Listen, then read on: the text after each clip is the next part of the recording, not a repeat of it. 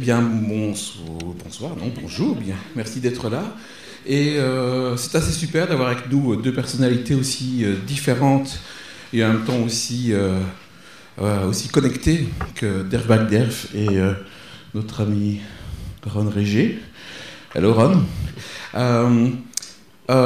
c'est assez intéressant parce qu'ils ne se connaissent pas directement, ils se sont vus ici, c'est une des premières fois où ils discutent de manière un peu plus, un peu plus longue, étant donné qu'ils sont rassemblés par ce lieu très loin de chez eux, qui est Saint-Malo. Donc c'est toujours super de pouvoir euh, faire ce genre de choses. Personnellement, c'est la première fois que je rencontrais Ron en, réalité, après avoir échangé de nombreux mails avec lui. Donc c'est aussi une opportunité qui est donnée par le festival et on en remercie ce festival. Et euh, voilà, alors l'intitulé euh, de cette discussion, c'est le rapport entre auto-édition et édition chez les auteurs américains. Il faut savoir que euh, c'est connecté évidemment à l'exposition que j'espère vous avez vue au premier étage qui s'appelle Indie Americans, qu'on a monté avec Serge autour de 17 auteurs qui, ont travaillé et qui travaillent avec nos maisons d'édition. Et euh, c'était l'occasion, euh, à l'occasion d'une édition commune qu'on a lancé un peu ce projet de, de collaboration et de, d'exposition, parce qu'on n'est ni l'un ni l'autre des spécialistes de l'exposition. Euh, donc, euh, on s'est dit, voilà, il faut absolument pouvoir amener en Europe des planches de ces, euh, de ces personnes et montrer leur boulot et en même temps parler de cette relation assez différente de celle de l'Europe, qui est celle de la situation économique aux États-Unis et le modèle d'auto-édition. Sachant que donc la, maison d'édition de Stéphano, elle s'appelle L'Employé du Mois, c'est une maison d'édition indépendante euh, basée en Belgique, qui a été créée il y a une vingtaine d'années, si je ne m'abuse. En 2000, exactement. Et, euh, et la maison d'édition euh, que j'ai montée s'appelle les éditions Saïla, qui a été créée il y a bientôt 15 ans. nous, on est spécialisé dans l'édition d'auteurs étrangers en français. L'employé du mois fait à la fois des éditeurs étrangers et des éditeurs français. Et nous deux, on publie effectivement beaucoup d'auteurs anglo-saxons et notamment américains. D'où cette idée de coproduction sur une exposition sur des indépendants américains. Tout à fait. Alors, euh, on a ici donc deux personnalités qui viennent de, coins assez différents. Ron Régé vit actuellement à Los Angeles. Euh, Bagder vit plutôt dans le, dans le Cleveland, dans l'Ohio. Oui, dans l'Ohio. Donc euh, voilà, donc ils sont assez distants. Ils ont en même temps, euh, Ron est né à, du côté de Boston, donc en fait ils étaient initialement dans le même coin. Et donc ils ont vu l'émergence au courant des années, des années 80 et surtout à la fin des années 80 d'une nouvelle génération euh, d'auteurs indépendants. Donc il faut savoir que euh, on connaît tous le, mainstream américain, on en, reçoit, on en, voit, on bouffe du Spider-Man et, et euh, des, super-héros à l'appel, mais pour eux c'est encore pire, puisque ce qu'on appelle les Comics Conventions aux États-Unis sont des énormes choses dans lesquelles on a du cosplay par centaines, ils font des photos de groupe avec, avec 200 personnes habillées en, Batman par exemple, après, après, ça il y a les gens qui arrivent en Spider-Man, les Wonder Woman, etc. Et donc, la bande dessinée indépendante, une bande dessinée comme celle qu'on aime et qu'on défend à la tête de structure dans lesquelles on va aller sur des émotions un peu plus fines, sur des, sur des, parcours autobiographiques, sur des choses beaucoup plus petites, avec euh, un public qui, est nettement moins, euh, voilà, qui est nettement plus réduit, qui trouve très peu leur place dans la plupart de ces conventions. Il y a quelques tables dans un coin dans lesquelles on va retrouver euh, des gens qui ont parfois des signes photocopiés, parfois il y, a, aussi quelques petites maisons d'édition. Mais voilà, donc la différence est encore plus massive entre ce qu'on appelle le mainstream et ce qu'on appelle l'indépendant aux États-Unis. Et donc, euh, ça produit une scène qui est en fait une scène très connectée entre elles. C'est quelque chose qu'on a du mal à concevoir parce qu'on voit les États-Unis comme le, un espèce de Far West dans lequel celui qui dégaine le plus vite va dégommer l'autre. Mais en fait, il y a aussi beaucoup de bienveillance, et énormément de bienveillance, dans, la production américaine, c'est-à-dire que les gens se reconnaissent entre eux. Il y a une, des choses que je trouve les plus belles, par exemple, qui est assez anecdotique, c'est que quand un jeune auteur commence, il fait son propre petit fanzine photocopié, euh, il est, c'est quasiment un rite initiatique d'aller dans une comics convention et l'offrir à ces héros, à ces auteurs qui vous ont mis au travail. Les, les, arrivent et ils donnent, ils offrent ce comics et la, tradition veut qu'en retour, la personne à qui on offre ce comics offre quelque chose. Ce qui est comme une manière de dire, ok, de faire rentrer à l'intérieur de ce cercle euh, d'auteurs, ce jeu d'auteur qui arrive tout tremblotant. Et euh, c'est une des choses qui, ne se fait pas du tout en France en Belgique, dans lesquelles on va acheter des signes des gens qu'on a en, disant un peu tremblant, j'aime beaucoup ce que vous faites, et l'autre dit, ah oui, moi aussi j'aime beaucoup ce que je fais. Et, euh, et, voilà, ça se passait comme ça, et il y a de très belles rencontres par ailleurs, mais cette espèce de, rapport de guilde qu'on trouve un peu sur le territoire nord-américain euh, a des effets assez positifs de ce côté-là. Euh, là, c'est un peu un contexte général, mais maintenant, c'était intéressant de, de, passer ceci. Peut-être qu'on pourrait commencer par une question à, à par rapport au contexte dans lequel il a produit euh, fin des années 80.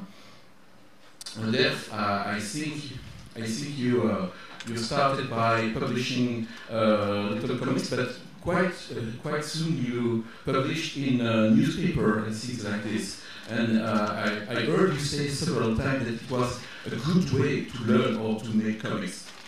Oh, sure, yeah. Yeah. Yeah.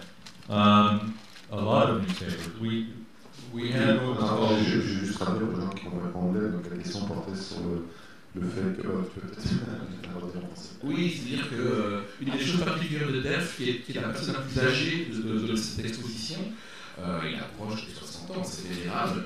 Euh, euh, il disait J'espère que ça fait, c'est pas vieux 60 ans, parce qu'en fait, je suis en train d'y arriver. Et en fait, non, ce n'est pas vieux. Et euh, il, a, il a pu commencer dans les années 80 en, en produisant des, des comics produits, mais aussi en commençant assez vite à travailler pour des, journaux des revues, des magazines gratuits, des choses comme ça, ce qui permettait d'avoir à la fois un public qui se, on publie pour quelqu'un, on fait pas qu'un sur pour des amis, mais aussi mais aussi, euh, d'autre part, on, euh, on s'exerce à travailler de manière très régulière. Faire un strip toutes les semaines, ça devient une cadence qu'on est obligé de respecter, c'est un très bon moyen d'apprentissage. So, you, you learn, you learn publishing newspaper and back doing Um, we had these things called uh, weekly city papers. Donc en fait, aux États-Unis, il y a des magazines qui s'appellent les Weekly City Papers, qui sont des hebdomadaires par ville, locaux. And they were free underground papers that were in almost every yeah, city, every city, right? in the U.S. and Canada. Et donc en fait, il y a des journaux gratuits qui étaient disponibles dans la quasi-totalité des grandes villes américaines euh, et au Canada. And we see people. Village Voice was the biggest one. Et le plus gros, c'était euh, le plus gros de ces magazines était aux États-Unis, à New York, s'appelle le Village Voice. And they were just full of comics. C'était complètement rempli de bandes dessinées. Which is, is not really, well, me, but not really uh, in the Indian American show. But it was a huge part of uh, uh, the comics movement. Oui, c'est pas forcément des choses qu'on voit dans l'exposition qu'on a réalisée, mais c'est une, part très importante de la production dans les années 80. So you had Chris Ware and Matt Groening and Ellison Bechtel and Charles Burns and Linda Barry. Linda Barry. Linda Barry, did I mention her? Um, and uh, uh, myself and who else? Geez, so many. Kaz. Kaz, yeah. And I was in about 145 of these papers. Donc lui, c'est les strips que Bert faisait étaient diffusés dans à peu près 144 de ces which magazines. Which was great because unlike the guys who were doing mini comics, I was actually making a living. And people were saying, and people were saying what you were doing. Yeah. Outside of the kind of like small world of comics. Yeah. When did, what year did you start? Oh, non, ce que disait Bert, ce qui est génial, c'est que du coup, il pouvait, euh, contrairement à la plupart de ses collègues euh, dessinateurs de comics, en vivre, de vivre de son métier, puisque euh, effectivement, les, les journaux le, le diffusent. Et comme disait Ron, euh, Régé, euh, ça lui permettait d'être vu aussi d'avoir une visibilité euh, nationale. What was the question? Uh, what year did you start? 89. Il a commencé en 1989. So I was pretty pretty early on, and I did it all through the 90s and then into the Il a continué à faire ça jusqu'à les années 2000 avant d'arrêter euh, par an. But it changed every it changed everything in, in in American comics. The free weeklies and the mini comics revolution just changed everything. Il dit que donc, euh, les, les, les, les euh, hebdomadaires et les mini-comics ont complètement révolutionné le, le paysage de la bande dessinée américaine. Because before that, it was just Marvel or DC, you know, and superhero stuff and the really boring comics, and then suddenly there was this, just this avalanche. And it was kind of a space between the undergrounds of the 60s. And there wasn't really. No, we were not part of that. Yeah, but it, it almost just, uh, when I was young, I didn't actually really know about undergrounds. Right. Avant, il y avait euh, justement les, les comics de Marvel et DC, donc plutôt de super-héros, et, et, il y a eu un énorme afflux de, de nouveaux auteurs par l'intermédiaire de, de, ces, de, ces, médias de diffusion.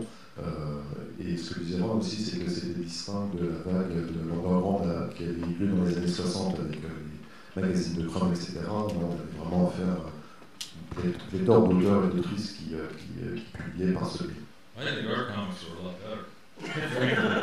well, those undergrounds are all about creepy sex and you know, yeah, just yeah. really angry, weird, kind of disturbing comics where the ones that came in the 80s and 90s were really good. L'air, les comics, les mini-comics et les fanzines des années 80-90 ou ceux publiés dans ces magazines étaient de bien meilleure qualité, en tout cas plus intéressants et diversifiés que le comics underground des années 60 qui était très transgressif, euh, euh, sexuel euh, et euh, spécialisé sur un type particulier. And then that gave, you know, in, in like the 2010, suddenly we got big, huge selling books, and, and so it, it just really kind of led to this this great renaissance in comics in the U.S. and in Canada. Et les années 2000 ont vu l'émergence du roman graphique, le graphique novel américain, euh, sous forme de livres euh, distribués très largement dans les librairies, qui est euh, une autre évolution de, du, euh, du mode de la bande dessinée aux États-Unis. Did I answer the question? You didn't answer the question. Yeah.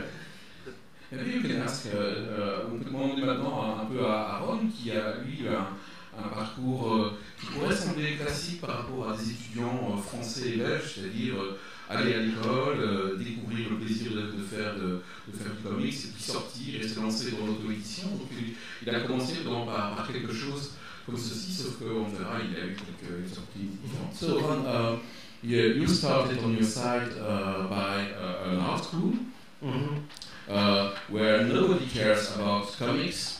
Yeah, they were, I would show them Uh, for instance, Charles Burns wasn't a giant illustrator yet, so I would show them things like Charles Burns did things that I liked, and they would say, "Don't, what is this? Stop!" It, it was not. There was no appreciation for comics when I was in school, and I was actually thinking about I graduated high school in '88. I was in art school from like '89 to '93, and I very much wanted to be uh, in the alternative weeklies. But to be honest, you guys tended to hold on to your spots. there was not a lot of room to, nobody was dropping out, and there wasn't really room to do that. You had to fight your way in. Had to fight my, your way in, and I, I'm not, I, I really respect the weekly comics to show to the general public.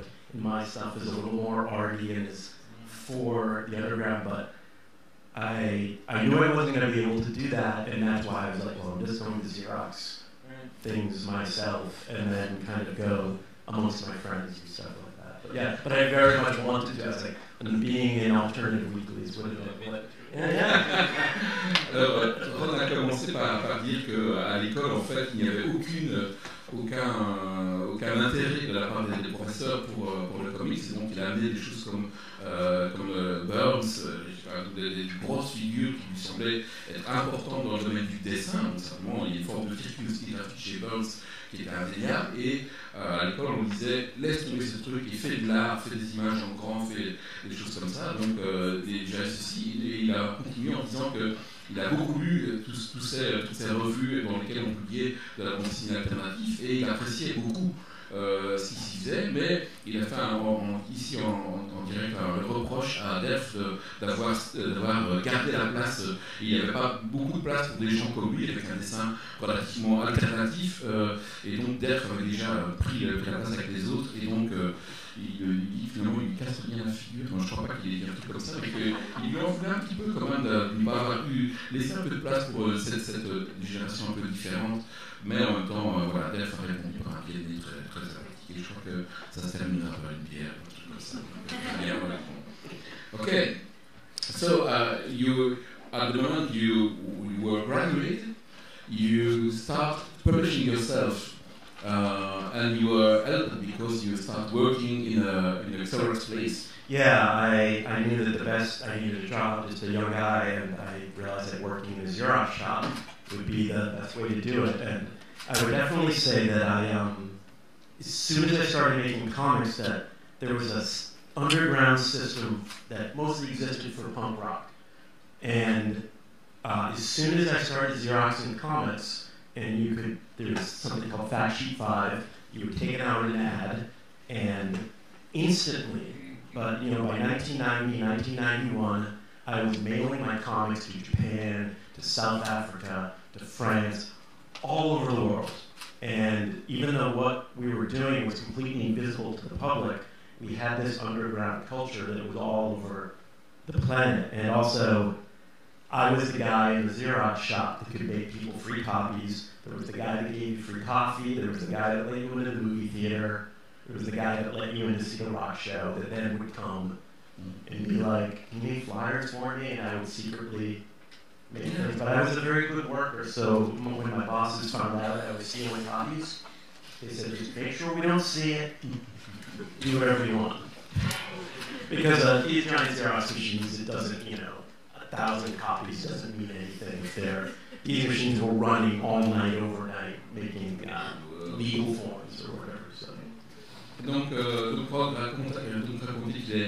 au sortir de l'école, son premier job a été de bosser chez un euh, un imprimeur, photocopieur, je ne sais pas comment on pourrait dire, ça, euh, une boutique de photocopie, euh, comme il en existait dans les, dans les, dans les années 90. J'aurais d'autres anecdotes à sur cette période, sur la relation entre la France et la Belgique, parce que je suis belge, et qu'en Belgique, on avait de meilleures photocopieuses que le fou français. Et donc, et donc, pas mal de Français faisaient des photocopies en Belgique et c'est les photocopies qui un pont en France. Et donc, les, gens qui faisaient un mémoire, donc un mémoire de 300-400 pages et ils veulent faire en 10 exemplaires, c'était moins cher de payer un billet de train pour venir à Bruxelles le faire photocopier que de le faire à Paris.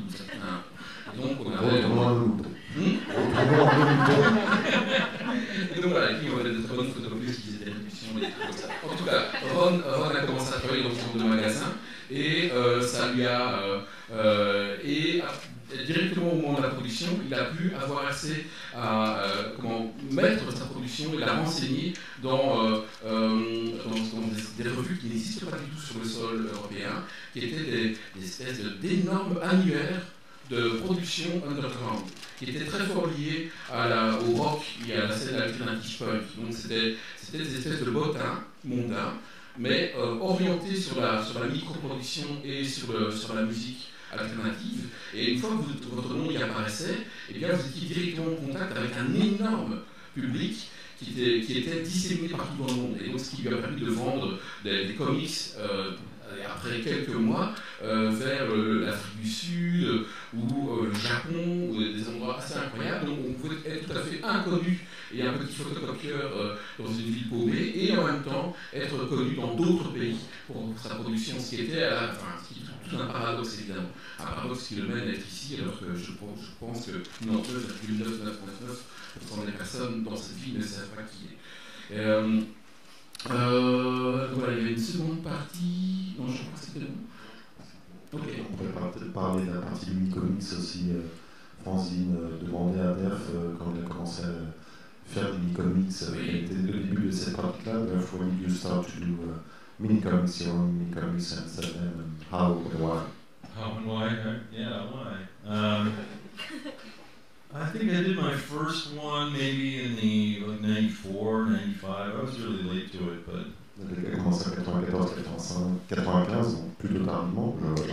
And I did it just for fun, really.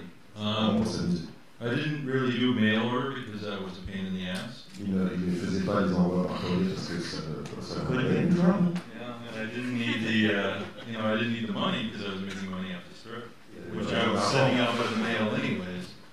il avait, des revenus grâce à ses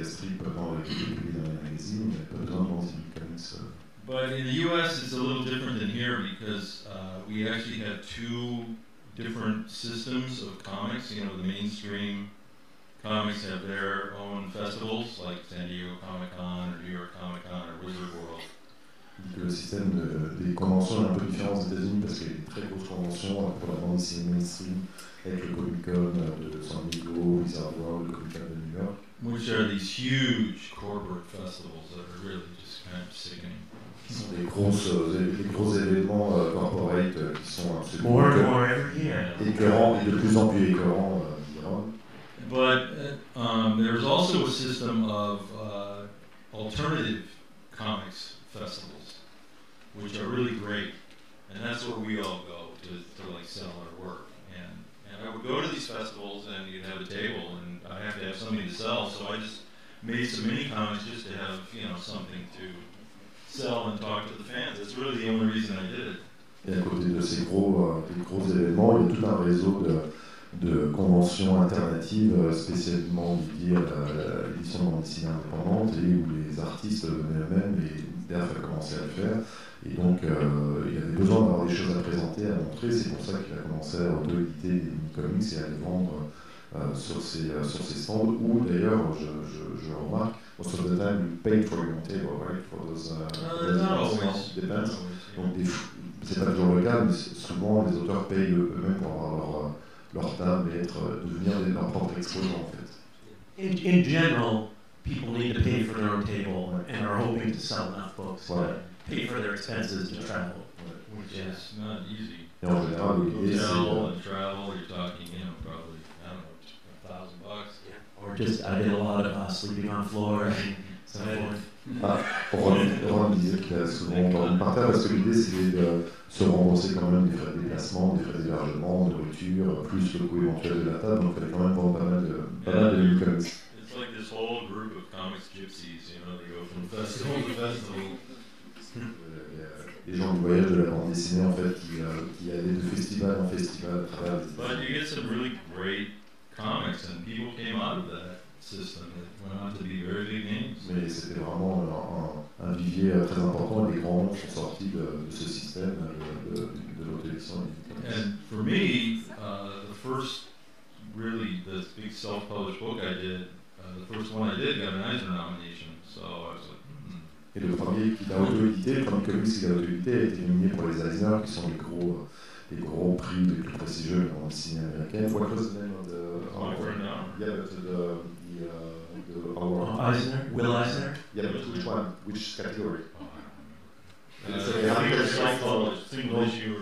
Donc ils ont une euh, catégorie dédiée aux, euh, aux bandes dessinées auto-éditées en fait. Yeah. But so that that really was what put the thought in my head. Maybe, maybe I'm working in the wrong genre here, and maybe I should try be. C'est là qu'il s'est dit que peut-être qu'il pouvait passer du, quitter le comic strip, euh, c'était trois cases, euh, trois, des bandes de trois cases, et aller vers la bande dessinée à proprement parler, les récits plus longs, et euh, c'est ça qui lui a mis la puce à l'oreille. Donc, euh, j'ai pas traduit, mais c'était incidemment le, la, le, le comics auto-édité dont je parlais, qui fait 24 pages, c'était la toute première version de Mon qui est donc une version dont les deux pages sont présentées euh, dans l'exposition-là, euh, qui a plus tard été redéveloppé en roman graphique euh, de 100 pages qu'il a redessiné et complètement développé pour en faire quelque chose de beaucoup plus euh, conséquent. So the lesson there was that I, you know, wasted 20 years of my career. Oh, ça- la morale, la morale, c'est qu'il a gâché 20 ans de sa vie à faire du strip, mais c'est pas vrai. Ils sont très bien ces on les a publiés. Alors, pendant ce temps, euh, Ron, lui, était dans, sa, boutique de, de photocopie et euh, je, reprends là où il avait laissé. Il est, euh, ça a plusieurs vertus d'avoir ce boulot. D'une part, en fait, il, a- était, devenu, très, très courtisé par les gens des environs, puisqu'il avait accès à des photocopieuses et il dessinait. Et donc, des gens venaient lui demander un peu de- des petits services, genre tu peux faire une carte de visite, et je sais pas beaucoup de choses que tu pourrais faire comme ça. Et euh, évidemment, lui qui était une espèce de bonne patte pouvait le faire. Et il racontait que, euh, comme il était un très bon ouvrier, il a dit ça avec une forme de. Voilà, J'étais un très bon ouvrier, et donc son, son boss lui disait euh, Du moment que je ne le vois pas, donc c'est lui qui le voyait quand même, du moment que je ne le vois pas, tu peux continuer à le faire. mais voilà.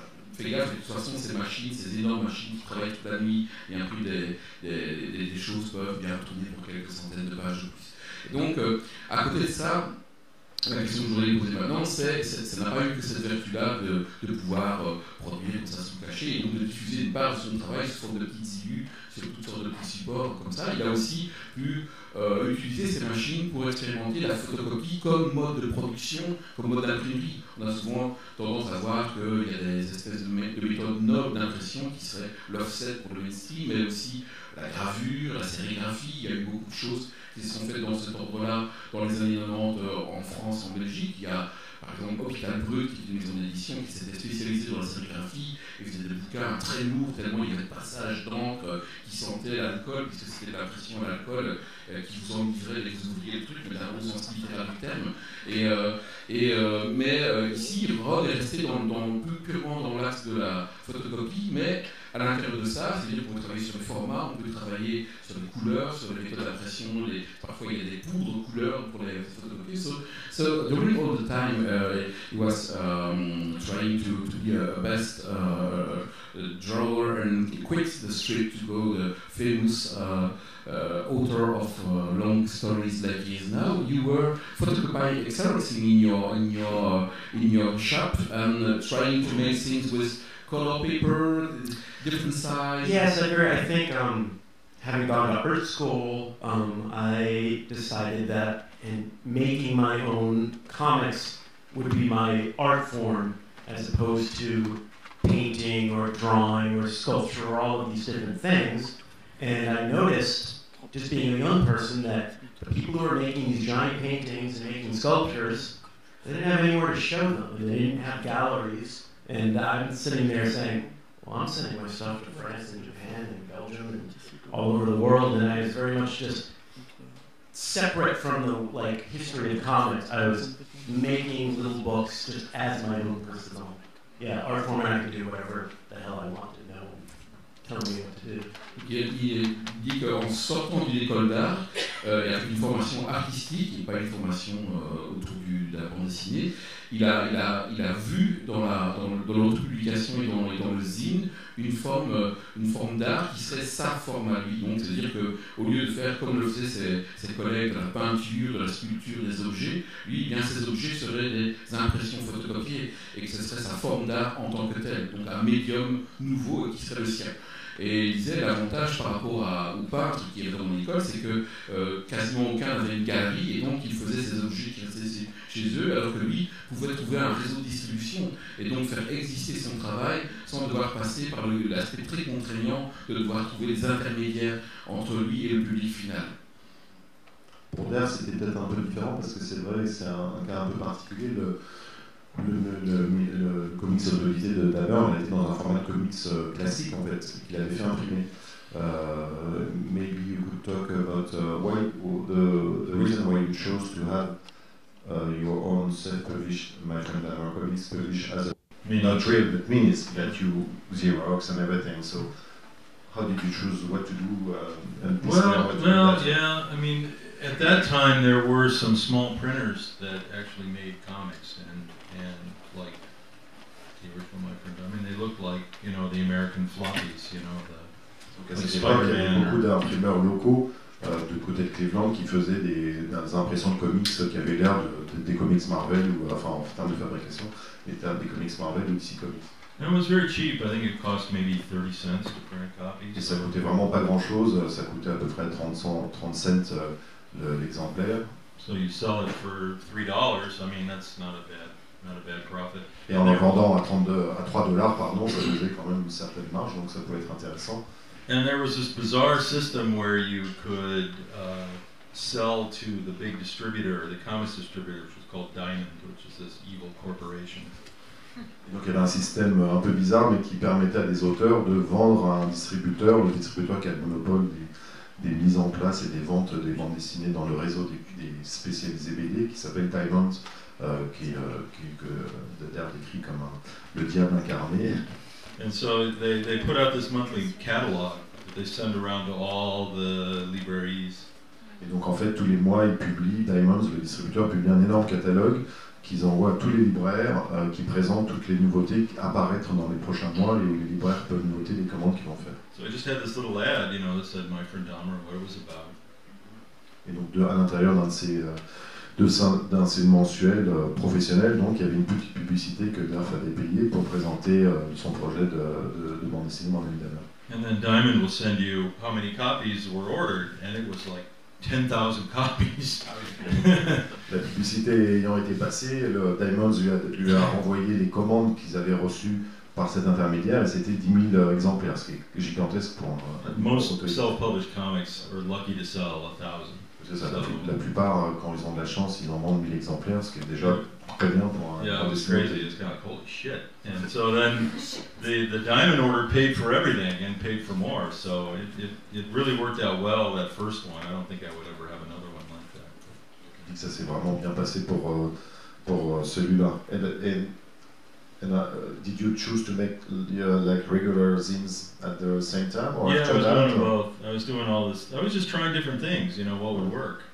Donc il, il faisait tous les types de, de bandes dessinées auto-éditées à cette époque-là, des, des choses que vous avez pu voir ici. Des, il reproduisait, photocopiait certains des strips qu'il faisait et qu'il mettait dans une, euh, une carte un peu plus rigide comme une couverture et qu'il vendait euh, sous ses stands. The problem with mini comics is, you know, how do you get them out there to the people? It was the distribution. That was the big, the big challenge. Ouais, L'énorme challenge pour les, dans ce cas de figure-là, c'est comment est-ce qu'on les distribue et comment est-ce qu'on fait, comment est-ce qu'on fait pour les envoyer aux gens et faire en sorte qu'ils qu'ils conna- qu'ils les connaissent. So either you slowly build like a fan base for mail order, or you just go to like Yeah, all the 50 shows. festivals a year. Yeah. And neither one really appealed to me very much.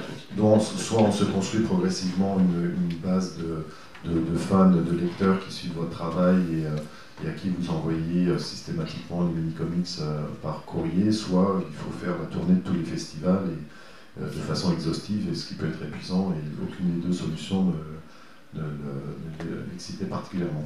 John Porcellino, who's in the show, is like the king Yep. Of mini comics. He Yep. just, I think he lived in his To car for yeah for 20 years. He would just go lived in his car. He would just go from show to show to show to show to show to show. Il dit que John Porcellino, qui est présenté dans l'exposition ici, est le roi du mini-comics et de ce système de distribution, et qu'il a- il aurait littéralement vécu dans, dans sa voiture pendant des années, tellement il passait son temps à aller euh, de convention en convention pour vendre ses mini-comics, une série qui s'appelle King Cat, qui est, euh, et d'ailleurs John Porcellino est un, un auteur publié à l'employé du mois, qu'il a commencé il y a 20 ans ou 25 ans. 80, fin des années 80, 89, je pense Ouais. aussi. Donc, 30 euh, ans, et- ouais. Et euh, non seulement bon, John Porcellino, donc pour voir des planches extrêmement minimales dans l'exposition, euh, a initié, donc, enfin, elle fait partie de ces gens qui sont allés en effet de convention en convention, et il a, euh, et il a par ailleurs, il est par ailleurs devenu diffuseur à lui tout seul, puisque il a, il prend le, le travail d'autres personnes autour de lui et fait ce travail, puisque bon, il est quasiment dans tous les festivals, et c'est ça, ça to say, yeah. il, il diffuse aussi le travail d'autres he personnes. Yeah. Et, en fait, c'est un personnage très généreux qui, par ailleurs, a formé des gens. Euh, Noah Van Siever, qui est dans cette exposition et qui a 20 ans de moins que lui, euh, a, il, a, été pris sous, sous l'aile de John Porcellino, qui pourtant n'est pas un type, très, un type plutôt maigre, mais il a quand même pris sous son aile et l'a emmené euh, comme ça de festival en festival, et donc à, et non seulement de festival en festival, mais aussi de, de lieu de distribution en lieu de distribution, parce qu'entre deux festivals, il va dans les, dans les boutiques qui vendent ses, ses bandes dessinées pour faire des dépôts, reprendre, euh, reprendre les dépôts qui ont été faits. C'est donc un travail éreintant, mais qui pour lui fait partie d'une pratique zen quasiment. Et euh, il a formé, par exemple, quelqu'un comme Ron Régé à, euh, à cette espèce de métier étrange d'être son propre diffuseur, le diffuseur d'autres, et en contact avec les libraires, et les, festivals, et les, fans, etc. Donc, qui sont vraiment, c'est un métier assez énorme. This is all before the internet. Keep in mind. That's I know it's always the like cliche thing to add to it is like and before the internet, but it is true that these shows and these different ways of seeing things, when you would go to a show and discover an artist, it was always very exciting because you wouldn't have had no idea something existed until you Ouais, donc Ils rappellent tous les deux que tout ceci se passait avant l'Internet, c'était quasiment impossible à réimaginer maintenant, et donc euh, aller dans, un, dans, une, convention et découvrir un nouvel auteur pouvait être quelque chose de vraiment, euh, euh, de vraiment excitant, c'est-à-dire qu'on pouvait dire waouh, quel est ce travail, découvrir sur une table quelque chose qu'on n'avait jamais vu ou quelqu'un dont on avait entendu parler dans une de ces, revues qui collectait un peu toutes les informations sur tout le monde, et d'un seul coup rencontrer un type dont on voyait le boulot pour la première fois. Uh, yeah, you on your side have been uh, a little bit to this convention and make the work there. f- Said it was uh, uh, quite uh, annoying for him. And uh, was it a good experience on your side to go to the convention, or did? Uh, it depended. For me, it was fun because I was with a whole group of guys. It was maybe 10 of us kind of rotating in. So it was like being in a band or something. We were really just this crew of people that were just like do or die. Like uh, we would go to these conventions, and even even the underground conventions were still full of books that had been published, you know, actually published with a printing press, and we just had Xerox things, and there was no one else really doing anything like that. So we were very kind of um, kind of like, look at us, we're making this completely different kind of art. And uh, a lot of the guys kind of punk, were punky looking and stuff like that. And, you know, it was just fun to be with a group of people sleeping in a van or going around and staying in different people's houses and stuff. So that aspect of it was fun, but only for so long. only until, you know, by the time you reach 30, you kind of want to stop doing that. But, uh, Donc Ron raconte que euh, c'était des expériences de, de, son côté qui étaient assez intéressantes parce qu'ils étaient en groupe, ils étaient une bande de gens qui se retrouvaient en effet, on parlait tout à l'heure, Dave parlait de gypsies, euh, qui se retrouvaient de convention en convention et qui, a, qui, euh, un peu dans le paysage. On a parlé donc face à des gens qui, qui euh, avec une approche très traditionnelle du comics américain, ces choses photocopiées étaient assez étranges et le fait d'affronter en groupe cette situation, de dire regardez, nous on fait de la photocopie et euh, ça c'est le prochain truc. Ça, ça permettait de, de se serrer les coudes et, et puis c'était aussi une, une, certaine faune puisqu'il y avait quand même encore un, un, une forte identité un peu punk, alternative, etc. Ron à l'époque avait de très longs cheveux, il s'est coupé les cheveux il y a quelques semaines, je suis assez déçu parce que du coup euh, il a l'air beaucoup moins d'un hippie californien que d'habitude, mais euh, il a dit qu'il ne, il, il ne laisserait plus pousser désormais, donc quelque chose, quelque chose a changé dans sa vie. Mais, euh, mais, donc du coup, ils, étaient aussi une, une, une faune, c'est-à-dire des gens très reconnaissables et qui tranchaient par rapport euh, à, à, ceci. Mais il dit aussi que c'est le genre de choses qu'on fait un temps et qu'approchant la trentaine, à un moment donné, on commence à être un peu, euh, un peu, un peu fatigué. Ça. And now, nowadays, uh, how many conventions are you still doing? Uh, I don't, unless I'm invited, I don't go. I don't go of my own accord. If some, if they want to invite me to come, I will come. Yeah, that too. Yeah, yeah. I can't. I don't do enough stuff to pay for a table and to do that sort of thing. But it's a, it's a big difference. Um, I'd say that the next thing that kind of happened for me was um, my friend Tom Devlin, uh, who was kind of he was worked in the comic book store. He had this idea in probably around the mid '90s, '95, that um, graphic novels existed, but they were they were just collections of comics that had already issues one through ten put into a book. Mm-hmm. And he had this idea. He said, "I'm going to publish books, and I, I um, they will books will come out, and they will have not been put into issues first. The only way you will see it is in a book form. Mm-hmm. And this was no one. We had heard that maybe this happened in Europe, but this wasn't really a thing to do. So the from 95 to 2000, I worked on one book, and I didn't make any copies of it. And then, in, uh, right at the end of 1999, my first book came out. It was 250 pages, mm-hmm. and um, with a few of my other friends, we had these entire books. But we didn't use the word graphic novel. We didn't have that term yet. We didn't know what to call them. But this was this kind of idea that we had that we would make these giant. And it sounds strange now because the whole we, graphic novels became this big thing that at the time it seemed like this kind of revolutionary idea to put out comics that hadn't been serialized. Ok, donc euh, il a d'abord commencé, je lui ai d'abord posé la question de savoir s'il allait encore beaucoup yeah. de conventions maintenant. Il a répondu qu'il allait uniquement s'il était invité, qu'il n'a plus une production suffisante pour pouvoir avoir payé une table. Donc comme on l'a dit, il faut payer une table, il faut se déplacer, il faut avoir une nuit à l'hôtel. Euh, à son âge, on ne couche plus dans les, travées de, festivals. Donc euh, c'est bon quoi. Et, euh, donc euh, voilà, seulement uniquement sur invitation. Et donc il est revenu ensuite sur euh, ce moment crucial aux États-Unis de la moitié des années 90 où il rencontre, il connaît Tom Devlin depuis assez longtemps. Tom Devlin était un, auteur, mais aussi quelqu'un qui travaillait dans, le, dans, la, dans la librairie euh, là, à l'endroit. Was it in Boston? You met Tom Devlin? Yes, yes. Donc à, Boston, euh, voilà, Tom Devlin est quelqu'un qui travaille, qui s'occupe de la partie indé, enfin comics de, de, de librairie, et euh, il, en tant qu'auteur, que, que il est intéressé à, à montrer le boulot d'autres auteurs, dont Ron. Et à un moment donné, aux autour de 95, il dit, dans le fond, plutôt que de d'attendre qu'un auteur fasse le numéro 1, 2, 3, 4, 5 jusqu'au 10 d'un projet et puis qu'on le mette tout ça ensemble pour en faire un, livre, on pourrait imaginer que on pourrait faire un livre en pensant directement le projet comme étant un livre et en sans publier des, des faire des petites publications intermédiaires. Donc, ce qui semble, du point de vue européen, on dit bah, oui, oui, en effet, mais là-bas et dans ce champ, ça semblait quelque chose de tout à fait étrange. Et Tom Devlin est devenu le premier éditeur de Ron Regé Jr. et euh, en fondant une maison d'édition, on dit bah, je vais faire une maison d'édition pour faire ça, qui est devenue ah, what was the name? Highwater Books. Ah oui, Highwater Books, donc, euh, euh, qui va continuer jusqu'en 2004 environ, donc une dizaine d'années.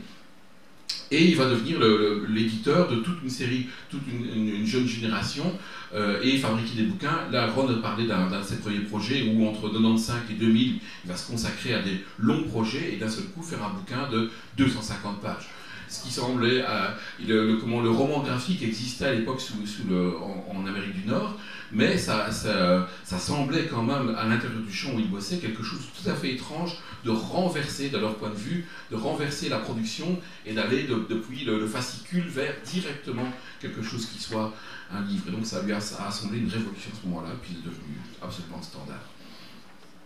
Peut-être tu peux poser. Uh, uh, uh, do you still attend to conventions? I know not maybe, maybe fewer than you used to do, but you still four or five maybe. You have your uh, signs and. Uh, yeah, I'm getting kind of tired of that.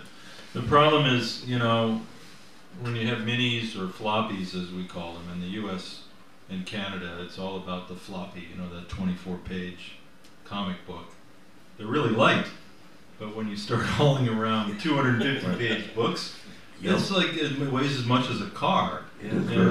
I don't really feel like hauling all those into a... Je disais qu'il continue à faire quelques conventions avec ses propres tables il vend ses propres livres, mais comme il le remarque, il peut le faire de moins en moins parce que comme il fait du roman graphique, des livres qui font 250 pages, ça devient un petit peu compliqué en termes de logistique de partir avec des dizaines ou des centaines de livres en voiture. Ça pèse très très lourd, alors que quand c'était des mini-comics et des floppies, comme ils disent, c'est-à-dire du format comics américain, ça prenait beaucoup moins de place. Euh, parce qu'effectivement, en fait, sur ces stands-là, pour les auteurs qui, qui, sont aussi publiés chez des éditeurs, on voit, et c'est assez surprenant pour nous, mais on les voit assez souvent vendre leurs propres livres. C'est-à-dire qu'ils achètent, ils ont la capacité, la possibilité d'acheter leurs livres à, prix réduit, en général à 50%, à leur propre éditeur, pour ensuite les vendre au prix de la couverture sur leur stand et se faire donc une marge de 50%. Et donc voilà, on, a donc un modèle économique tout à fait, euh, tout à fait dans lequel il y a des, petits morceaux qui sont assez différents, euh, mais, euh, mais qui permettent quand même une survie économique, comme on l'a vu, avec des, un petit arrangement avec les Comics Convention, la vente par correspondance, la production. Um, you never, so you once you were published by Tom Devlin and have contacts with Drawing Quarterly at time. Not at not at that time in the beginning. No, I I never. I grew up reading Drawing Quarterly and Fantagraphics, and I never imagined in a million years okay. that they would publish my work. So they always uh, rejected me. Yeah, yeah. My, yeah. all, and the, Bears, of course, all the Bears yeah. hated my work. but there were, and uh, you know, there might have been ten or twenty other little publishers like that, but there's not that many of them that kind of made it through. Yeah. I think of the public, most publishers last maybe Donc je, je, lui demandais si c'est à l'époque euh, où il a été publié par Tom Devlin, donc avec Highwater Books, qui était un, relativement petit éditeur. Il, était, il a aussi pris contact avec John Lee Quarterly, qui est un éditeur montréalais relativement important, ou Fantagraphics, et à l'époque, ce n'était pas le cas. Et euh, Delph en profitait pour dire que lui, on a, il avait été refusé. Who reject you? Drunk Quarterly or Fantagraphic? Or both? Both. Et donc, il a présenté son travail à ces deux éditeurs qui étaient les plus connus pour euh, l'alternatif. et tous les deux ont dit on déteste ton boulot, donc on va te faire voir. Et donc, euh, ils sont morts des toits aujourd'hui. Fantagraphics, Fantagraphics was infamous for its rejection. Now, I never got this, but they. sometimes you'd send them like a submission and they'd just write no in big red letters and send it back to you, and that was it. l'éditeur Fantagraphics, qui est le plus vieil éditeur magazine indépendant aux États-Unis, était connu pour ses lettres de rejet. Et, euh, souvent, il leur arrivait de renvoyer la lettre envoyée par les auteurs et les autrices qui présentaient les projets barrés d'un gros gigantesque nom en, no en rouge, euh, un peu comme à l'école. Euh, et, juste incidemment, finalement, le livre dont on parle, donc Mon ami euh, a été publié par un éditeur, une maison, grosse maison d'édition qui s'appelle Abrams, qui est pas vraiment une maison. rejected, my friend Dahmer. Euh, non, non, I'm talking about Abrams. Et, Oh, yeah. et, euh, donc c'est Abrams, cette grosse maison d'édition euh, généraliste qui a commencé à faire un petit peu de bande dessinée, qui a fini par publier euh, Mon ami Dahmer, et c'était d'ailleurs une de ses premières bandes dessinées. I think it was their first comic uh, graphic novel. One of them. Ouais. Now there's a lot of big publishers who are putting out graphic novels, not just Fana and, Yeah. and Corona Quarterly. I mean, there's probably a dozen other really big. Who's Abrams? It's a French company. It's, uh, c'est parti maintenant du euh, Le Seuil La Martinière et donc de Média Participation qui détient également. So these are euh, huge Dargo. companies, but they're putting out these really great comics. It's a, it's you know, we had to wait for the business to change Yeah. before we could start getting published. Well, in comics, almost people talk about like the book industry um, dying in America, but the one thing people will buy are books with pictures in them. And graphic novels really kind of saved the publishing industry in the last decade. And you know, the publishing any sort of books was really going down, and comics really put this kind of base in the publishing industry. It seems. Donc euh, Ron a insisté sur le fait que la, l'industrie, la, la littérature aux États-Unis s'est vraiment effondrée euh, à partir de ce moment-là et que le, le roman graphique euh, est vraiment ce qui a sauvé euh, l'édition, l'édition d'imprimerie. euh, avec parce que euh, les gens sont d'accord d'acheter euh, des choses avec des images dessus beaucoup plus qu'avec des caractères très fins. Vous voyez ces trucs euh, qui se mettent en ligne sur des pages et puis on tourne et puis il n'y a pas d'image dedans. Et, euh, donc, euh, que nous, vous et nous, on adore, mais fait, qui sont tout à fait bizarres. Parce que quand on fait ça, ça, ne- ça ne bouge pas. Euh, et donc, euh, voilà, il y a, c'est une industrie qui a été relativement florissante euh, et donc dans, dans laquelle ils ont pu se retrouver. Peut-être qu'on. Parce que c'est quasiment là en fait, s'il Oui. y a des gens qui veulent poser des questions, laisser un petit temps.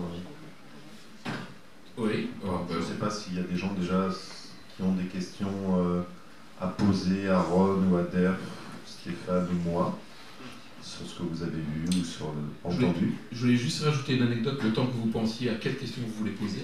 Que le- ce- ce- cette idée de, de lettre de rejet particulièrement cruelle qui était envoyée, euh, euh, il, y a, il y a tout à fait l'équivalent en français, en fait, l'association qui a été, qui s'est créée euh, en 90 et qui a, qui a été très rapidement une des meilleures euh, maisons d'édition de bande dessinée alternatives, était, était menée par Jean-Christophe Meny. et qui a été connu aussi pour ses, ses rejets euh, cinglants je crois qu'à un moment donné, ils avaient trois cartes postales qui, qui leur servaient, qui étaient, euh, il y en avait une qui disait ne, ne- n'envoie plus jamais rien, espèce de sale con. Truc vraiment des trucs très très très durs, genre euh, oh là là, c'est vraiment merdique, et l'autre qui était Hum, ça, ça pourrait le faire. Et, en euh, connaissance de cause ou, euh, Hmm Parce que Stéphane est auteur également, donc euh, je, Ouais. je me demandais s'il n'y avait pas quelque chose euh, qui s'était passé, du vécu. Quoi. Non, moi j'ai jamais, j'ai directement, je me suis jamais dit, un peu comme euh, Ron disait tout à l'heure, j'ai jamais, jamais cru que je pourrais être publié par l'association, donc j'ai jamais essayé non plus. Je me suis dit plutôt, typiquement, que j'allais faire ma propre maison d'édition. C'était une meilleure garantie de ne pas avoir à recevoir des, des, noms euh, crapuleux. Et euh, voilà, les, les noms venaient plutôt des, gens sur les tables dans les, dans les festivals. Genre, oh non, j'achèterai jamais un truc pareil. Mais euh, voilà, j'ai plein d'anecdotes que je pourrais vous raconter sur des, des, où j'aurais, je, je me demandais, mais le suicide est-il toujours une option Oui, en fait. hein, euh, euh, alors, vous étiez à côté de quelqu'un comme, euh, s'appelait-il encore Blanquet, Stéphane Blanquet, qui dans le, début des années 90 était une espèce de star nationale et internationale et qui arrivait le jeudi à Angoulême avec ses comics. Et il, il, euh, il fermait sa table le jeudi à midi parce qu'il avait tout vendu. Et vous, vous aviez, vous étiez là avec 20 comics et euh, enfin 20 fanzines et, et vous alliez garder, en garder 18 à la fin du festival. Donc euh, c'était vraiment assez, assez, assez dur à vivre. Donc Mais, ceci vous a laissé le temps largement de réfléchir à des questions, je suis désolé. si vous en aviez. Non, personne.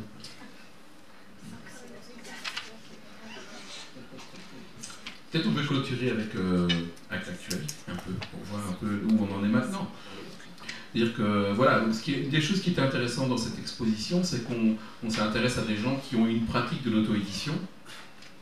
Et, et si vous avez été voir l'exposition, en fait, certains d'entre eux euh, ont commencé par l'auto-édition, et puis à un moment donné, ils rencontrent un éditeur, et ou une situation économique qui leur permet de se passer de l'auto-édition, et c'est fini, ce qui est très louable, on passe à autre chose, et où euh, d'un autre côté, certains auteurs disent je n'arrêterai jamais d'auto-éditer. Parce qu'il y a à l'intérieur de l'auto-édition toute une série de vertus, comme on l'a dit, la rencontre directe avec un lecteur, euh, un, contact aussi avec la, avec la scène, avec d'autres personnes qui, qui éditent. Il y a, y a l'attrait économique. On peut vendre directement ses propres productions et donc on s'en rend un certain profit. Et donc par rapport à ça, je crois que les deux auteurs ici présents sont assez différents. Ron, uh, actually you are still uh, self-publishing your stuff. Yeah, I, uh, it's funny this kind of wide circle of going around with things. I find that um, self-publishing is still a great way to do things, and I, honestly, to make more money selling stuff because I uh, can use the internet to promote it. But for the last four years, I've been doing a zine subscription, so people get a zine every month, and it kind of keeps me. I have a responsibility to uh, to do it, and it's been a good way of kind of keeping myself doing things. Donc euh, Oron euh, dit qu'au fait, après ce grand tour, euh, eh bien, bien, oui, il continue à autopublier et que l'autopublication reste pour lui un modèle économique tout à fait euh, qui lui permet de tas de choses, donc notamment d'être libre, mais aussi de, vivre de ce qu'il fait. Il faut savoir que Ron vit de sa production depuis presque 20 ans maintenant, en vendant grâce à des systèmes de vente par correspondance et euh, euh, illustration et des choses comme ça. Et notamment, là, il a, depuis quelques années, il a un, site, un système de subscription qui permet de, des gens envoient de l'argent, ils reçoivent tous les mois un, un zine, ce qui l'oblige à, être, à continuer dans une forme de production et à la fois d'être dans un contact assez étroit avec les gens qui le suivent. Euh, une des choses, autre chose. And what a, strange thing about you that is that you are followed by people that are not into comics, but more into the kind of theosophy you are developing. That's been the last number of years. That's been very exciting for me because I've been um, putting out a lot. A lot of my work is difficult and abstract and doesn't make sense in comic book form. But I'm interested in a lot of uh, alternative spirituality, uh, esoteric ideas, and the occult, and things like that. And um, because graphic novels are more popular, I'm, a lot of the people excited about my work are coming kind of from that universe, and it's very. There's only so many people that like art comics mm-hmm. in the world, and um, being able to branch out beyond that has been very exciting for me. Donc il raconte qu'en fait, depuis pas mal d'années, il s'intéresse, euh, il est en Californie, il est quasiment obligé de aller toutes sortes de, connaissances ésotériques, euh, la chimie, la philosophie, enfin, toute une série d'auteurs euh, qu'il a, qu'il a lus et, et appréciés. Et il se trouve qu'il a pu par, ce biais, et ses fanzines, sont, sa, sa, propre production est devenue beaucoup plus opaque en termes de, si on parle en termes simplement de, euh, de production de comics, elles sont euh, moins narratives au sens traditionnel, elles, se sont ouvertes sur des, choses qui, euh, qui, mixent à la fois de la séquence, des choses dans lesquelles on suit une action, mais aussi des images plus fortes plastiquement et qui pour lui condensent une pensée qu'il a pu trouver dans un livre qui parfois va écrire littéralement en dessous, donc un mix très particulier entre écriture et dessin. Et il a pu, en fait, à travers le, comics, réussir à joindre toute une, toute une, un lectorat qui n'est pas strictement celui de la bande dessinée, mais qui, est, qui peut se connecter à cette manière, euh, cet intérêt pour le monde et pour euh, d'autres types de connaissances et d'autres types d'approches, etc. Donc ce qui veut dire qu'il est, est, suivi par toute une série de personnes qui ne sont pas strictement des personnes qui, qui, qui, lisent que du comics ou sont dans ce milieu-là. A une question à, à Dev par rapport à ça. For uh, you, do you, you, I know you finished your new graphic novel, which is going to be published next April. Uh, do you still do mini comics or at all, or did you completely? Uh, no, yeah, completely stopped. Je dis qu'il vient de terminer son prochain roman graphique qui sera publié l'année prochain, et je, voulais savoir s'il continuait Once in a while, faire des mini comics. In an anthology comic if a friend asks me, but yeah, that's that's about it. Ouais, de temps en temps, il fait des histoires courtes pour des anthologies qui sont publiées par des, des, des proches, mais euh, il dit qu'il a arrêté, euh, pour ainsi dire, de faire des mini-comics. C'est vrai que son. Voilà, ça lui prend 3 ou 4 ans pour faire un livre maintenant, donc il a difficilement le temps de faire autre chose. It's, it's been an adjustment because, you know, doing a comic strip, I have something come out every week. Il s'ajustait à ça parce que quand il faisait du strip, euh, du comic strip, il avait quelque chose à produire pour chaque semaine, c'est par définition. il avait l'impression d'être beaucoup plus productif à cette époque-là. And you know, you'd finish the strip and the next day it'd be published. Ouais, dès qu'il avait terminé son strip, euh, quelques jours après, c'était publié. No, donc, no, now it's years. il a besoin d'attendre des années entre le moment où il commence à travailler sur un so projet et le. Donc on doit changer sa façon de penser en fait. Yeah, that's why things like Patreon and that the, with people that are following you force uh, authors to be like uh, advertiser of their Oh, own yeah. work. You That's have- a whole different system. The Yeah. Patreon and Kickstarter and all that. I haven't gotten into that at all. But uh, there are a lot of people that fund comics that way too. I it's a lot of groveling. There's a lot of crap. What's the topic of your next book? I can't say. Awesome. awesome. That's really exciting. So. On parle, il parlait un peu de. euh, Stéphane abordait les, quelque chose dont on n'a pas parlé là, mais des, systèmes qui ont été mis en place euh, aux États-Unis, comme le financement participatif qui existe également en France. Donc beaucoup d'auteurs américains sont emparés de longue date. hein. ça fait longtemps que Kickstarter existe aux États-Unis, mais aussi un site qui s'appelle Patreon, qui vise à reproduire une forme de mécénat euh, euh, individuel en fait, où des, lecteurs euh, amateurs de tel ou tel auteur peuvent euh, contribuer, donner un petit peu d'argent tous les mois en fait pour avoir pour permettre à ces auteurs d'avoir des revenus réguliers, complémentaires et en contrepartie recevoir des mini-comics ou des pages, etc. Je disais qu'il n'utilisait pas du tout ce, système-là, du coup, puisque lui, il est maintenant effectivement avec un gros éditeur sur des, sur des livres importants qui, lui- prennent tout son temps. You know, to be comics, you constantly have to be aware of how business is changing because it is always changing. Uh, you know, during my career, I mean, it's completely different now, and, and a lot of people who fail just don't keep up with the changes. Well, not everyone has a book-length story in them, Well, is I mean, it's more than just going to books. I mean, it's you know, it's whatever. But I mean, it, it just changes so rapidly, and it only lasts for you know five, six years, and then it's something new. So you really have to keep up with it. De, de suivre les évolutions de leur, de leur métier et du, secteur de, la bande dessinée qui est composé de cycles qui changent régulièrement en fait de modèle économique. Ah, bonjour. Euh, en fait, c'était juste pour vous dire que euh, j'ai trouvé l'expo sur la micro-édition que vous avez mise en place vraiment très intéressante. Euh, Enfin, c'est un vrai bonheur de la, la, voir. Et merci beaucoup.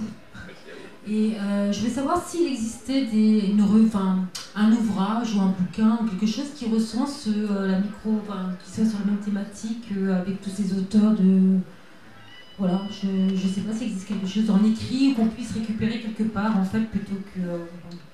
En fait, pas vraiment. Il y a, vraiment un, manque qui est constaté au niveau mondial d'attention sur, sur la micro-édition, sur l'édition alternative. Ça, ça, commence, ça commence doucement à arriver dans le milieu universitaire. Il y a quelques groupes euh, universitaires qui commencent à, s'attaquer à, ces- formes euh, culturelles avec... euh, mais du coup, ce sont des écritures universitaires, donc c'est souvent très très solide en termes d'information, mais du coup très pesant en termes de lecture.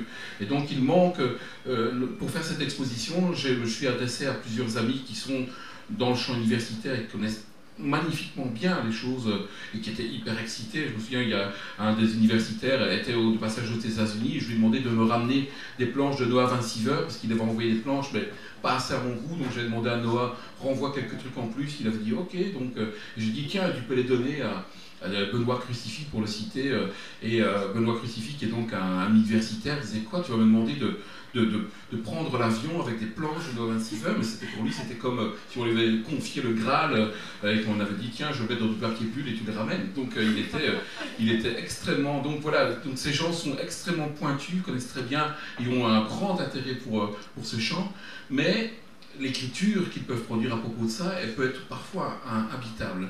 Et donc, et donc du coup, un des enjeux de cette exposition, c'est de faire ces panneaux biographiques dans lesquels on essaie de saisir le, le- cœur des pratiques de ces gens. Euh, et la seule chose qui, qui, est, euh, qui existe, euh, non, sais pas du tout la seule chose qui existe, mais il existe un site web de travail en fait, de cette exposition sur lequel l'ensemble des textes qui y sont sont repris, plus de magnifiques interviews. J'ai fait 17 interviews avec exactement les mêmes questions pour ces 17 auteurs, et donc on a une comparaison de personne à personne, la manière de répondre. Derf parfois répond parfois à des questions par non, euh, des choses comme ça, là où d'autres euh, se lancent dans des donc voilà, c'est euh, employé du mois slash indie underscore americans. C'est un site qui est, un site de travail, mais euh, qui va encore rester là quelques années. Je, me demande si Google ne doit pas l'avoir référencé comme un salopard euh, dans mon dos dans le temps on, a- on parle là. Donc euh, employé du mois slash indie underscore americans. Et celle-ci de travail, il y a même il y a les plans, il y a des, il y a des tas d'informations. Il y a les photos de toutes les, euh, tous les cadres, toutes les, euh, toutes Oui. les planches et les fanzines proposées. C'est ça, des, photos des, des cadres avec des, des- des- des- des règles à côté pour voir le nombre de centimètres que ça faisait pendant qu'on était en train de travailler sur l'expo. Donc voilà, plein de super choses à voir. Et on espère, on espère vraiment que euh, quelque chose d'autre que des universitaires vont commencer un travail de vulgarisation, parce qu'il y a, historiquement, il y a plein de choses intéressantes à dire sur l'émergence de cette bande dessinée alternative, sur la manière dont elle, a créé des modèles économiques alternatifs, dont elle a fait émerger des figures importantes. euh, euh, et dont elle produit des filiations, puisque là on a, quasiment trois générations d'auteurs indépendants avec des influences entre eux. Je parle trop, désolé. Voilà, bah, merci du coup d'être venu et puis euh, bonne fin de festival.